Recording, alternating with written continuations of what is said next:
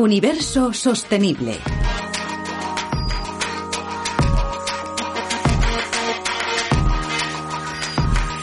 ¿Podemos vivir sin las redes sociales?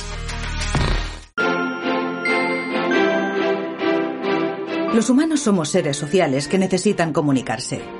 Redes sociales siempre han existido, pero ahora en el mundo digital cambian las reglas del juego. Para conocer la situación actual, escuchamos a Eva Romera, del Departamento de Psicología de la Universidad de Córdoba, a José Alberto Benítez, coordinador del Grupo Salvis en la Universidad de León, y a Leticia Rodríguez, doctora en Ciencias de la Información en la Universidad Antonio de Nebrija.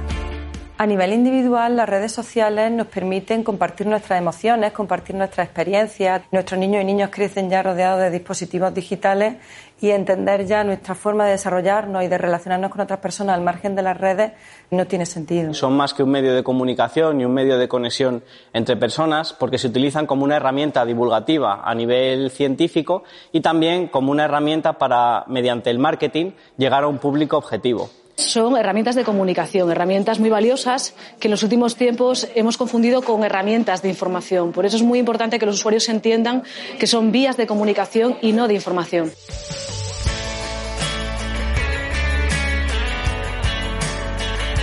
Las redes sociales digitales ofrecen muchas posibilidades y como herramientas que son, no son ni buenas ni malas.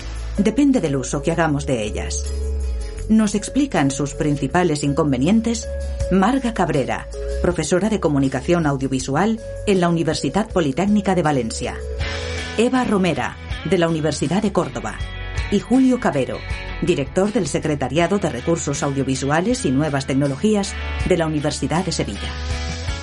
Yo creo que las generaciones jóvenes sí que son un poco esclavos. Han nacido sin nadie que les aconseje o que realmente conozca este mundo, porque la generación anterior no tenía redes sociales, así que están un poquito huérfanos digitales. Las formas de relacionarnos a través de las redes facilitan que justifiquemos determinadas acciones que son inmorales y dañinas y agreden a otras personas no estar viendo directamente cuáles son los efectos que mi propia acción produce en la otra persona hace que no identifico, que tenga mayores dificultades para identificar las emociones que mis propios actos están generando en los demás. Existe también eso que se denomina el ciberacoso, donde, por ejemplo, en España siete de cada diez niños pues han sufrido algún tipo de esta conducta y el 37%, de acuerdo con algunas investigaciones, lo sufren constantemente. Lógicamente, las redes sociales también tienen muchas ventajas.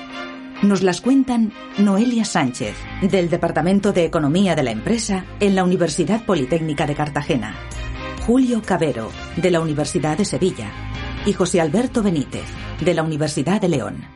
Por otro lado, a personas de mayor edad, por ejemplo, son beneficiosas porque les ayudan a combatir un poco esa soledad y también les ponen un poco en contacto con unas edades inferiores, por ejemplo, las de sus nietos. Les ponen en contacto con esa sociedad que los ha dejado un poquito de lado por ser mayores, por lo tanto se sienten como más insertados en ella. Pero estas ventajas de las redes sociales no solamente son para las personas, sino también son ventajas para las empresas y para las instituciones permiten, por ejemplo, fidelizar a los clientes, permiten también crear nuevos clientes potenciales, permiten también, digamos, dar a conocer las diferentes actividades que las empresas y las instituciones están llevando a cabo. En cuanto a los beneficios de las redes sociales digitales, si las personas influenciadoras publican noticias que son veraces, que están contrastadas, tienen un efecto positivo sobre la población, mientras que si lo que publican son lo que se consideran fake news o mitos, acaban siendo negativos porque ayudan a difundir información que no es veraz en la población de una forma más rápida.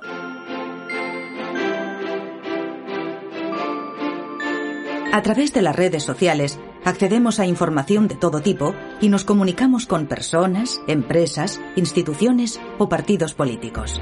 Lo difícil es saber diferenciar las informaciones veraces de las falsas.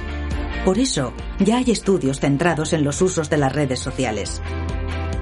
Nos cuentan brevemente sus proyectos Carmen Marta Lazo, profesora de periodismo en la Universidad de Zaragoza, Leticia Rodríguez, en la Universidad Antonio de Nebrija, y Marga Cabrera, en la Universidad Politécnica de Valencia principalmente lo que llevábamos a cabo es el análisis de las competencias digitales de la ciudadanía para conocer cuáles son las lagunas que existen y de qué manera se pueden solventar. Estamos en la era de la eh, verdad, en la era de las fake news y para esto lo cierto es que todos y todas debemos prepararnos. Hay que estar preparado para que en estos entornos eh, se crezca de la mejor manera posible, sobre todo en una sociedad donde tiene que imperar el bienestar y tiene que imperar la ética en todos los terrenos y también en las redes sociales.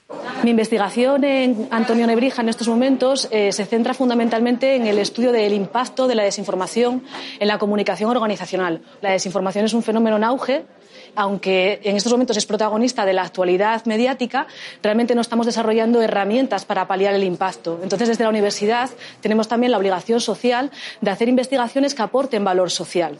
Esa es una de nuestras principales motivaciones como académicos. Dar herramientas a los alumnos para interpretar la información en estos medios de comunicación es una manera de ayudarles a luchar contra las falsas creencias. Dentro de nuestra investigación yo tengo dos patas. Una sería la aplicación de las redes sociales a la docencia, de qué manera llegar a los alumnos mejor a través de redes sociales, porque entendemos que los alumnos están en redes sociales y no están pendientes de la intranet de la universidad o del correo electrónico. La segunda pata de investigación es cómo los medios nativos digitales están utilizando las redes para llegar a más gente.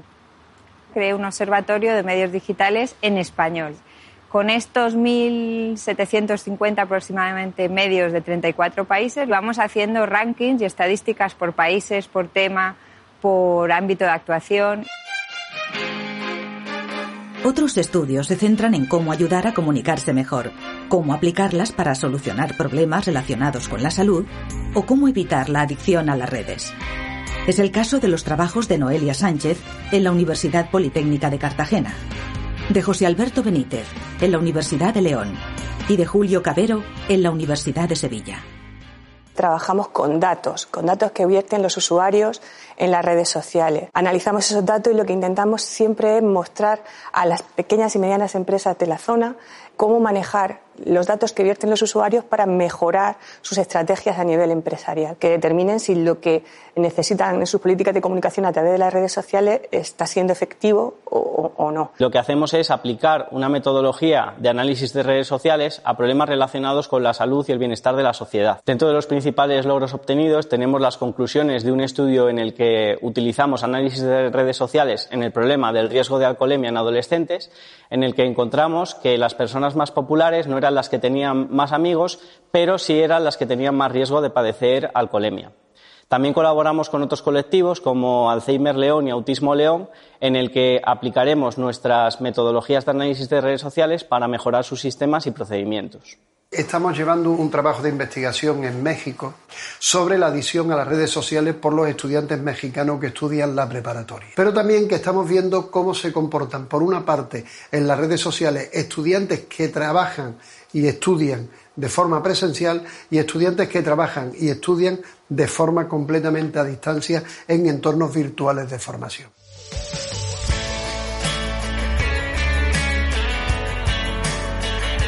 Todo apunta a que en el futuro las redes serán cada vez más visuales y formarán más parte de nuestra rutina diaria, si es que eso es posible. Los usuarios tendremos que estar preparados y protegidos para poder disfrutar de sus ventajas sin correr riesgos. Terminamos este recorrido por las redes sociales con las opiniones de Carmen Marta Lazo, de la Universidad de Zaragoza, Leticia Rodríguez, de la Universidad Antonio de Nebrija, y Eva Romera, de la Universidad de Córdoba.